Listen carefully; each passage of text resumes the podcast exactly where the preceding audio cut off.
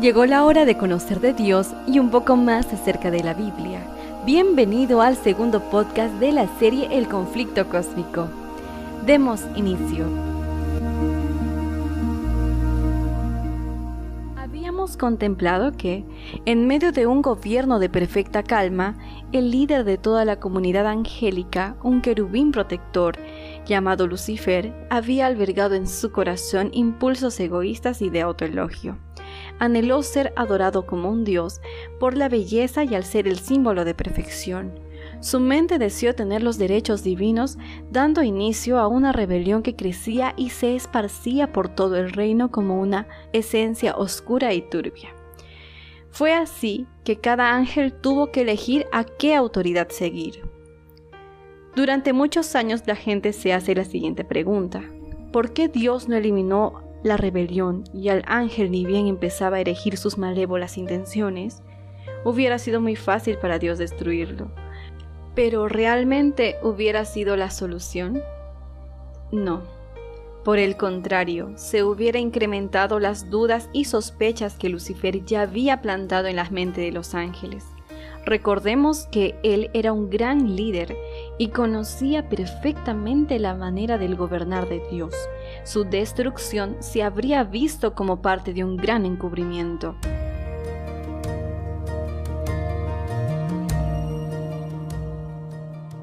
Los habitantes del cielo y de los demás mundos no estando preparados para comprender la naturaleza ni las consecuencias del pecado, no podrían haber reconocido la justicia y misericordia de Dios en la destrucción de Satanás.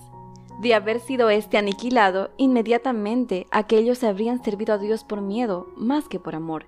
La influencia del seductor no habría quedado destruida del todo, ni el espíritu de rebelión habría sido extirpado por completo. Para bien del universo entero a través de las edades sin fin, era preciso dejar que el mal llegase a su madurez y que Satanás desarrollase más completamente sus principios, a fin de que todos los seres creados reconociesen el verdadero carácter de los cargos que él arrojara contra el gobierno divino, y a fin de que quedaran para siempre incontrovertibles la justicia, la misericordia de Dios, así como el carácter inmutable de su ley. La rebeldía de Satanás cual testimonio perpetuo de la naturaleza y de los resultados terribles del pecado, debía servir de lección al universo y en todo el curso de las edades futuras. La obra del gobierno de Satanás, sus efectos sobre los hombres y los ángeles, harían patentes los resultados del desprecio de la autoridad divina, demostrarían que de la existencia del gobierno de Dios depende el bienestar de todas las criaturas que Él ha formado.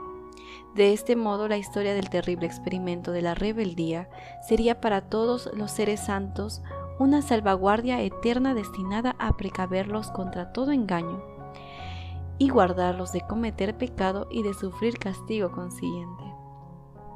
En conclusión, Ahora entendemos por qué Dios en su sabiduría permitió que esto siguiera su curso, porque era la mejor manera de poder desvelar y asegurar que el universo entero no quede sin ninguna duda frente a esta gran rebelión. Por eso también en la Biblia el Señor, mediante las parábolas, nos habló acerca de lo importante de dejar crecer las cosas para que revelen su naturaleza, como menciona Mateo 13:30.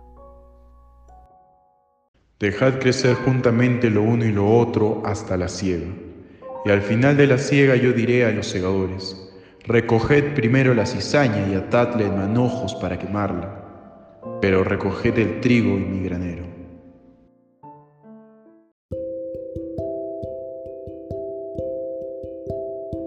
En su entendimiento infinito, Dios sabía que con el tiempo el carácter real de Lucifer sería expuesto y que los amargos frutos de su rebelión serían visibles a todos.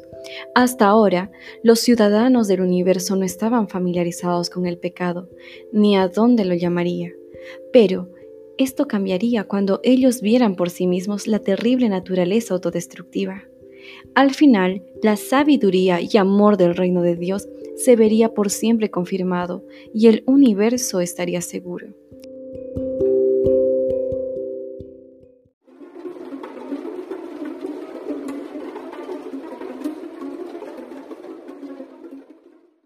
Cuando Lucifer y sus seguidores llevaron su rebelión abiertamente, el Señor supo que no habría paz si se les permitía quedarse en el cielo. Así que debía ponerse un límite, tomar acción y desalojar al rebelde.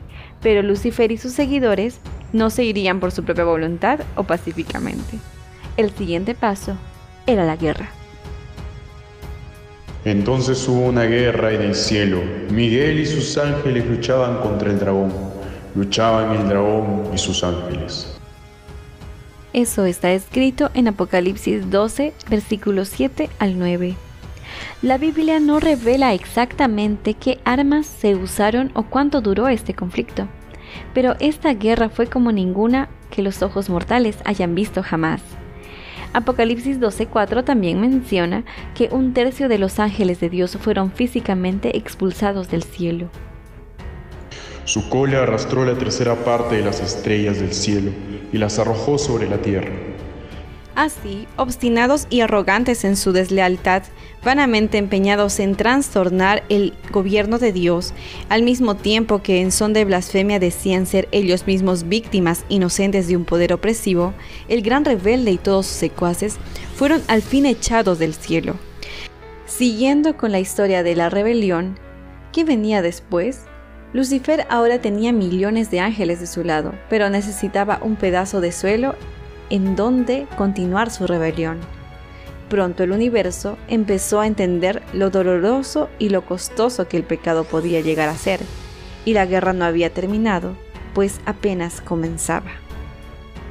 Lucifer, que antes significaba portador de luz, ahora se convirtió en Satanás, el gran adversario. El mismo espíritu que fomentara la rebelión en el cielo continúa hoy inspirándola en la tierra. Satanás ha seguido con los hombres la misma política que siguiera con los ángeles. Su espíritu impera ahora en los hijos de desobediencia. Como él, tratan estos de romper el freno de la ley de Dios y prometen a los hombres la libertad mediante la transgresión de los preceptos de aquella. La reprensión del pecado despierta aún el espíritu de odio y resistencia. Cuando los mensajeros que Dios envía para amonestar tocan la conciencia, Satanás induce a los hombres a que se justifiquen y a que busquen la simpatía de otros en camino de pecado. Habiendo expuesto este tema del inicio del conflicto, acompáñame en el siguiente podcast donde hablaremos acerca de la creación, el hombre, la caída, pero sobre todo el plan de redención. Dios te bendiga.